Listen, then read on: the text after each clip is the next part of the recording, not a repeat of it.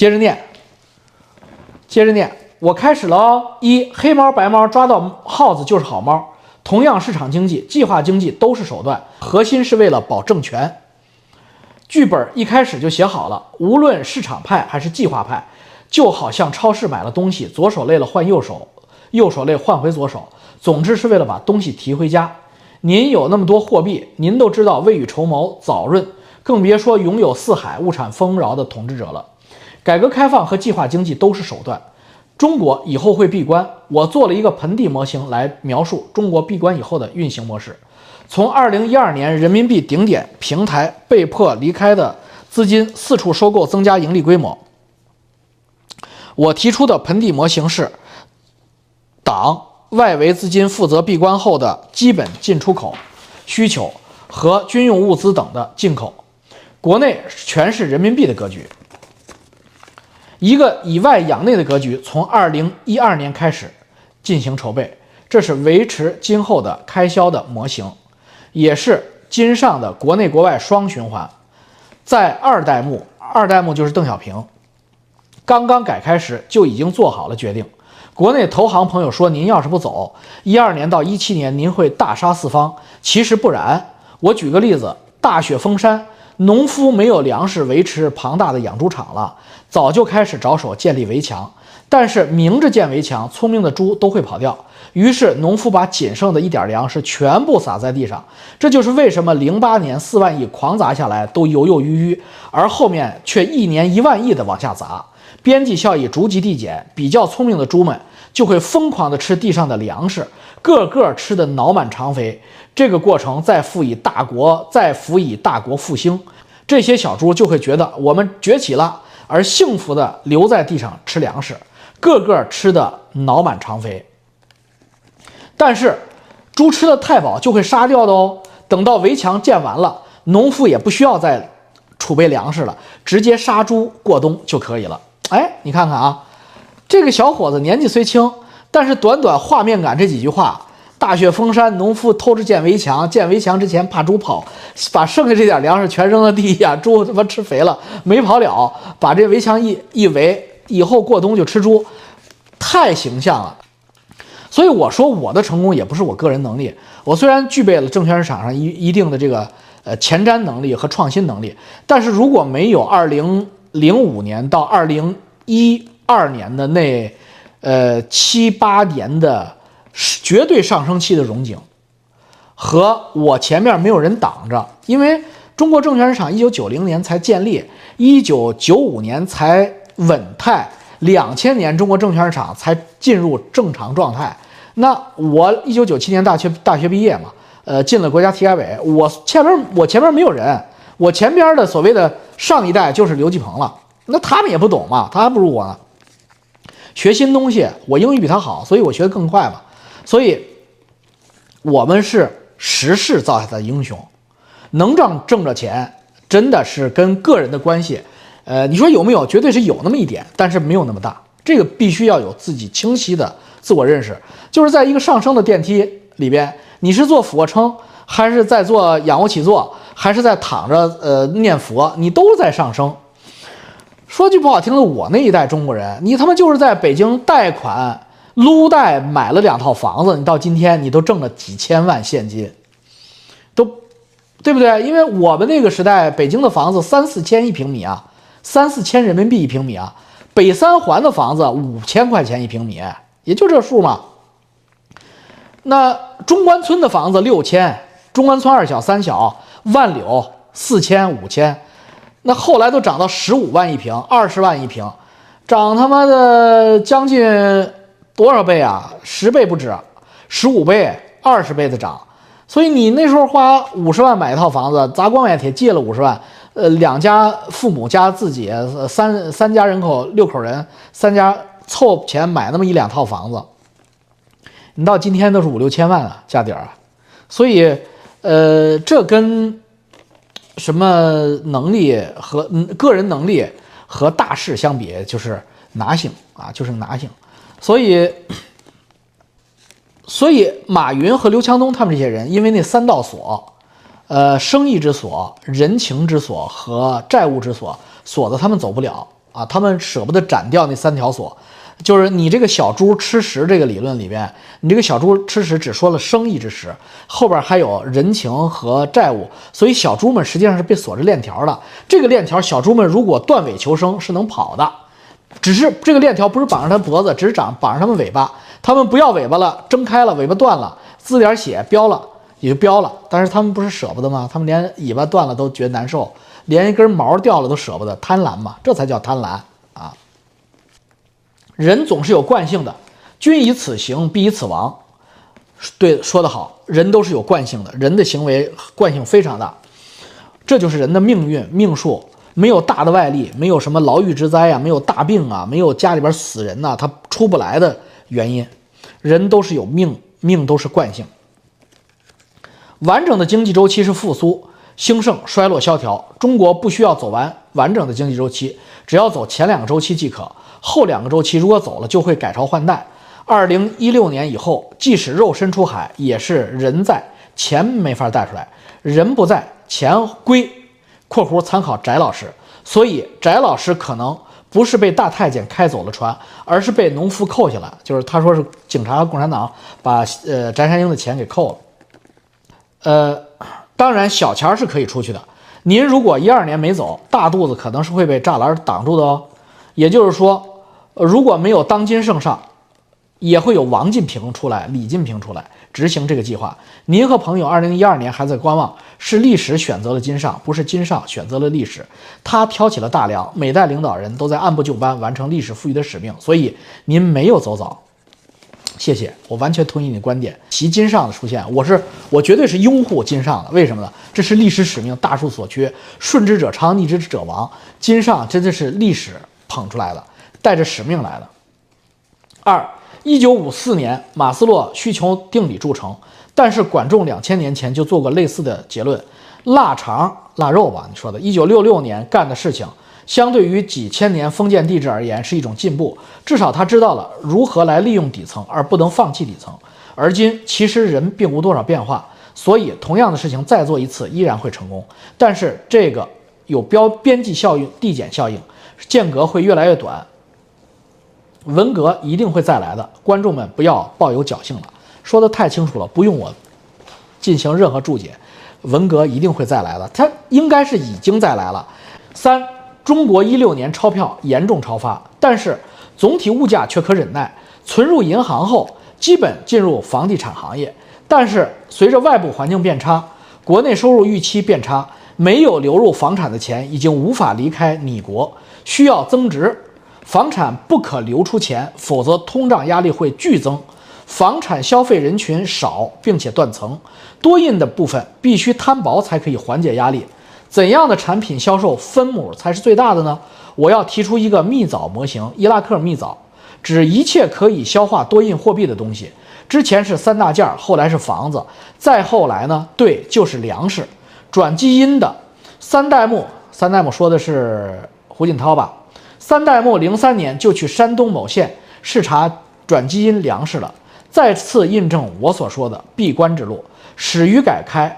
为什么说是历史的使命呢？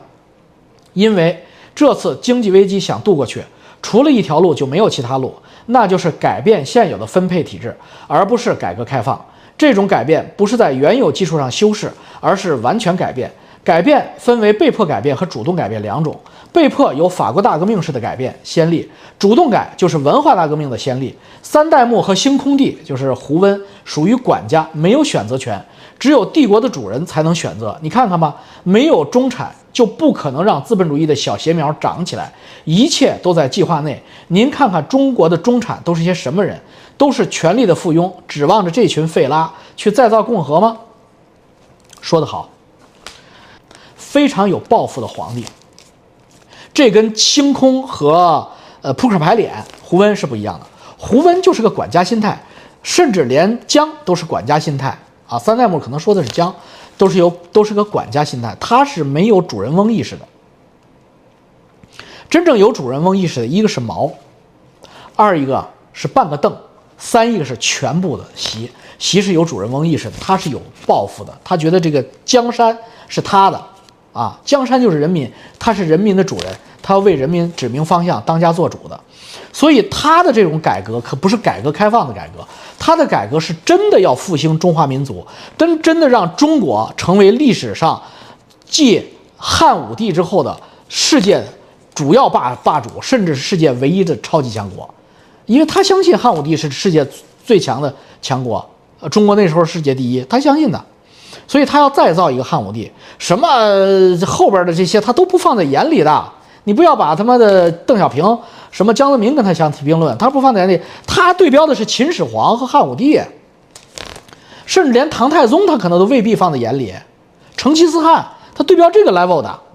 所以，如果你能理解金上的抱负的话，他对标这个 level 的话，他要抓紧二十年不下去，三十年独裁要干这个 level 的话，这个历史成就的话，他就不能按美国的方式。虽然这个船对他是最有利的，他不能按全球化这个船继续走了，他要做自己的新的模式，就是所谓的战时模式，就是所谓的斯巴达模式。人类经济有两种模式，一类是雅典模式，就是重商主义。就是美国，哎呀，这这这人民非常富裕，也没有关键的，也没有什么真正的独裁者，大家商量着办的，都是老大，一群国王，这是雅典模式、希腊模式。再有一种模式就是斯巴达模式，呃，斯巴达呀，什么呃蒙古啊，呃，都都是这种模式。这种模式绝对是一个老大说了算，一个老大非常尚武，就是我也不生产，我抢你的就行了啊，我负责抢你的。呃，为什么呢？因为这个地球我说了算。呃，我的军队最强大，我的武力最强，你跟我干，你干不过我。从他的生长的年龄上来，五六十年代，他建的就是战时体制。老毛把所有的兵工厂都挪到山沟里边。呃，虽然核武器不好使，没那么厉害，但是苏联还真的就不敢打过来。你打过来，你试试啊！你看看俄罗斯啃乌克兰费不费劲？当年前苏联啃中国也是这么费劲，因为老毛把所有的兵工厂都放到了大山里边。你没有办法一个一个的清除它，而且老毛把这个 AK 四十七这个五六半自动都弄得跟他妈的呃斧头那么便宜，每一个人都恨不得给你四颗手榴弹，一颗一颗冲锋枪。那你要是苏联，那真是人民战争的汪洋大海。这种模式就是斯巴斯巴达模式。五六七十年代的中国是没有反贼的，每一个中国人，包括那时候小的时候，我八十年代那都是反美的。那必须解放台湾！我从小跳房子都是三面红旗，解放台湾，骑红马，什么呃坐轮船，呃这个是什么坐我的火车不要钱，全是儿童童谣，真的是全民皆兵。那个时候的中国乡村基干民兵是有枪的，每个村子都有几十条枪，真的是有枪有子弹。嗯，不像现在，我很怕把枪发下来。你想回到那个模式？又推新枫桥就医经验呀，又推什么这个三线建设呀，又推粮食安全啊，又推供销社啊，又推数字这个人民币呃粮票票证化，他推的武装部全民皆兵，他都是在推这个模式。当然，他推的成推不成，我们要打个问号，因为他是他有个新外号叫烂尾地，但是他这个思想，他这个思路绝对是可行的。因为人类历史上就是有这个思路，斯巴达模式在历史上多次证明是打得过雅典的。雅典虽然有十倍的舰队、十倍的财富，雅典人的平均财富水平有的是钱，斯巴达人没有钱，但是斯巴达人也不缺钱，也不需要钱，因为斯巴达是按需分配，他妈饿了就去公共食堂吃饱了就是了。从小孩从他妈生下来就先筛一轮，长得歪瓜裂枣，全扔到山里喂狼去，然后留下的小孩从他妈三四岁就骑马射箭。那斯巴达不可敌，不满万，满万不可敌呀，就是这个概念。八旗，这都是一样的。所以，这种模式是先军政治，呃，战时体制的理想化模式。那这就是这个小伙子讲的，文革会再来。这个不是文革哦，文革是叫事未成而身先死，这个老毛没弄成。这个老可不是老毛，他有比老毛强得多的物质和科技以及人矿的积累基础，所以他对于弄成这件事是充满了希望。而且你说的非常对，中国的所谓中产阶级也好，所谓的资产阶级也好，前面都要加一个括弧，就是无产阶级。无产阶级资本家，包括我们全是这样。无产阶级、中产阶级，呃，这些人全部都是权力的附庸，共产党独裁体制的附庸，你是分不出来哪个是共产党，哪个是人民的。什么中国人民不等于中国共产党，那是一个伪命题。在中国，那那中国人民和中国共产党，它是牢不可分的，他们就是一个整体。所以，因为你只要有点本事的，全投入到体制里边，人的行为是有惯性的。那这些人，他对于共产党的依赖形成了惯性。所以你指望他们去颠覆共产党，搞什么光荣革命，搞什么被动革命、法式大革命啊？你想都不要想，你想多了。呃，想要是有希望，我们还用润吗？四，高考未来也会取消啊？同意。五，房产税会出台的，顺序是先出遗产税，再出空置税，最后出房产税。房地产评估价要先跌后涨，税基大增，然后疯狂向上拉涨。中国人在自己的小房子里吃咸菜，看着一千万、两千万的市值，会开心的笑起来。有可能。二零一五年开始的股套、汇丰、债报、楼栋、十通天、汇全封。啊，股套就是股票套牢，汇丰就是汇市封死，债报就是债务暴雷，楼栋就是楼价冻结，有价无市，十通天。就是吃的这个十通天是预制食品，呃，这个汇全丰就是汇全丰，就是跟汇丰一个道道理。八之前一堆人说中国会通缩，呵呵，中国不存在通缩，物价上涨与收入锐行锐减并行，中国只可能有通胀。九润不出来的，从现在开始不要吃土豆了。因为你们以后会有很多年只能吃土豆，天天吃。十，战争会发生在零七到二八，呃，战争会发生在二七到二八，而不是二零二四。这个呢，我呢有不同的意见啊。我也看翟山鹰的预测了，翟山鹰的预测基本上就反着来。翟山鹰大事没有一次能预测准，所以翟山鹰说人民币汇率破八，你就赌人民币汇率不不破八。翟山鹰说这个。呃，中国不会去打台湾，那中国就会打台湾。呃，什么时候打的问题？如果大家理解了我说的刚才那个思想模式，以及他独裁真正的目的，带着中国强大起来，独霸全球，建立斯巴达帝国、汉武帝帝国，编户齐民的这样一个呃文革型的这个模式的话，那这个打台湾就是他必须走的哆来咪。如果这是一场交响乐的话，这就是哆来咪。他不把哆来咪。搞定的话，他怎么做后边的骚拉西呀？所以，这个打台湾这个“打”字就是关键。你们想想，我们做沙盘推演习怎么去打台湾？你想明白就知道了。呃，他真的能呃一一秒钟就是把一百万人投放到台湾上去吗？那不现实，而且很容易出现乌克兰的。模式就是美国可能现在的海空军力量还是超过中国的。你把人投射上去之后，人家咔给你一一切，美国两院暴怒，直接向你宣战，你不就完蛋了吗？美国和日本直接下场，你怎么收场？最可能的模式有二：A，我在推特上讲过，它最有可能是打金门、马祖或者太平岛，在离岛上进行一次热战的尝试。这是热战的尝试，仅此而已。对于本岛的收复，他是用这种方式。我今天预言，大家看准不准？他叫围而不打，以演促打，以演促风，以风促变。这个演习原来是画一个零平行四边形的导弹降落区，以后这个解导弹降落区就会越画越长，忽然有一天就会把整个的台湾岛围起来，都在演习。因为按照中国的理论，按照中国的版图，台湾是中国的一部分。那我在这个公海上做军军事演习，你也我也没有违反什么国际法，对不对？你美国也经常演习呀，你加拿大也经常演习啊，我也军事演习啊。只不过我这个军事演习时间越拉越长，范围越拉越长，正好把台湾的交通要道给它围上了。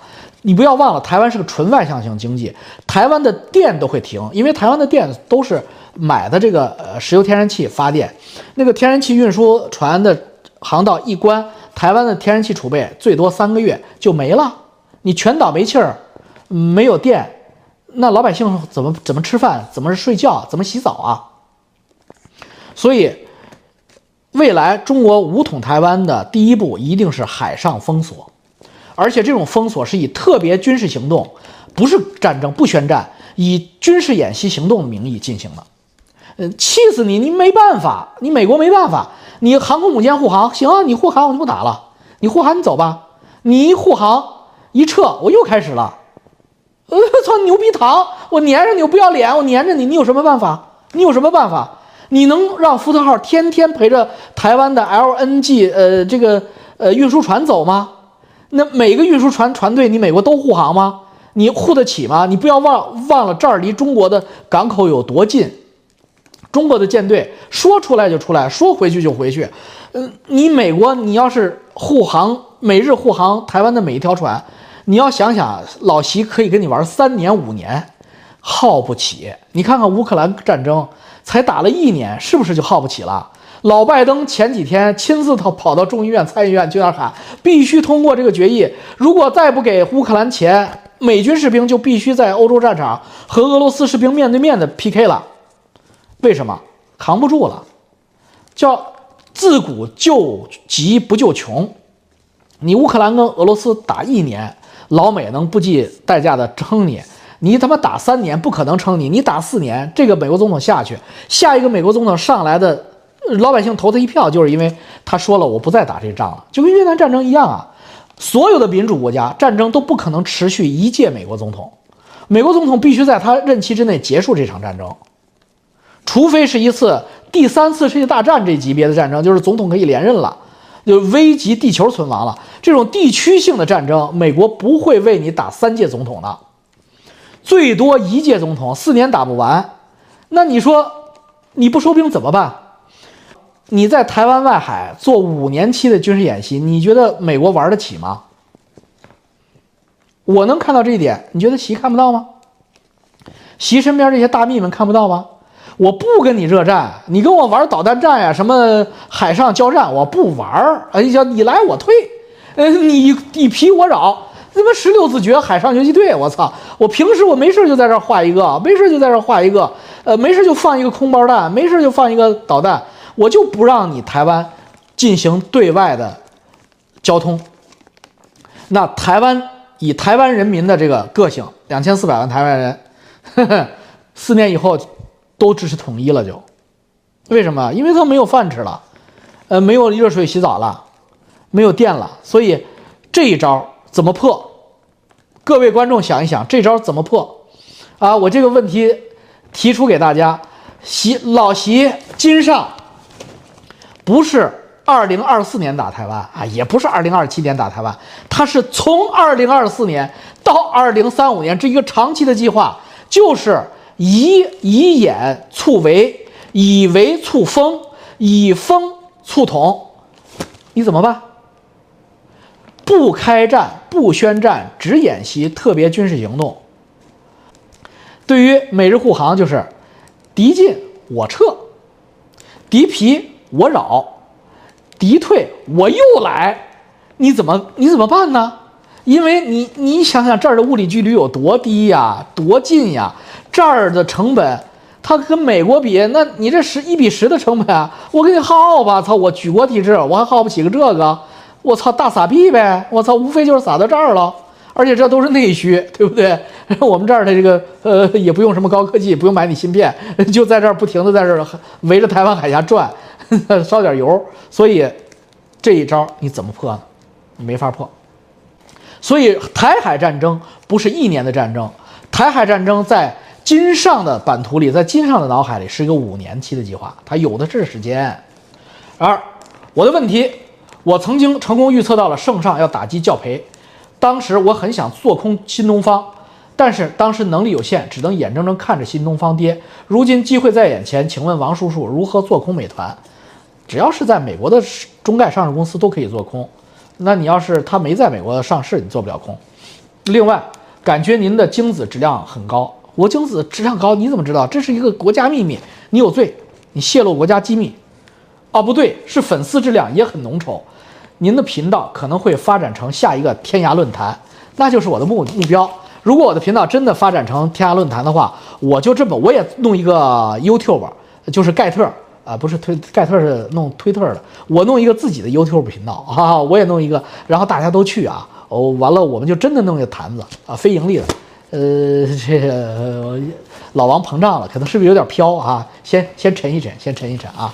呃，谢谢你，谢谢你的认可。今天就丢就读他这一封关键来信啊，引出很多的话题。呃，跟大家聊了很长时间，祝大家过个好周末。听老王瞎逼逼，不要给老王太大的压力，也不要想在这儿什么学到什么真东西啊，就是放放松，聊聊天，聊聊天，清醒一整天，听听老王的京派。呃，贯口金融德云社啊，再见，我们继续我们的友谊之旅，友谊的小船不要翻，再见再见。哎呦呦，又地震了。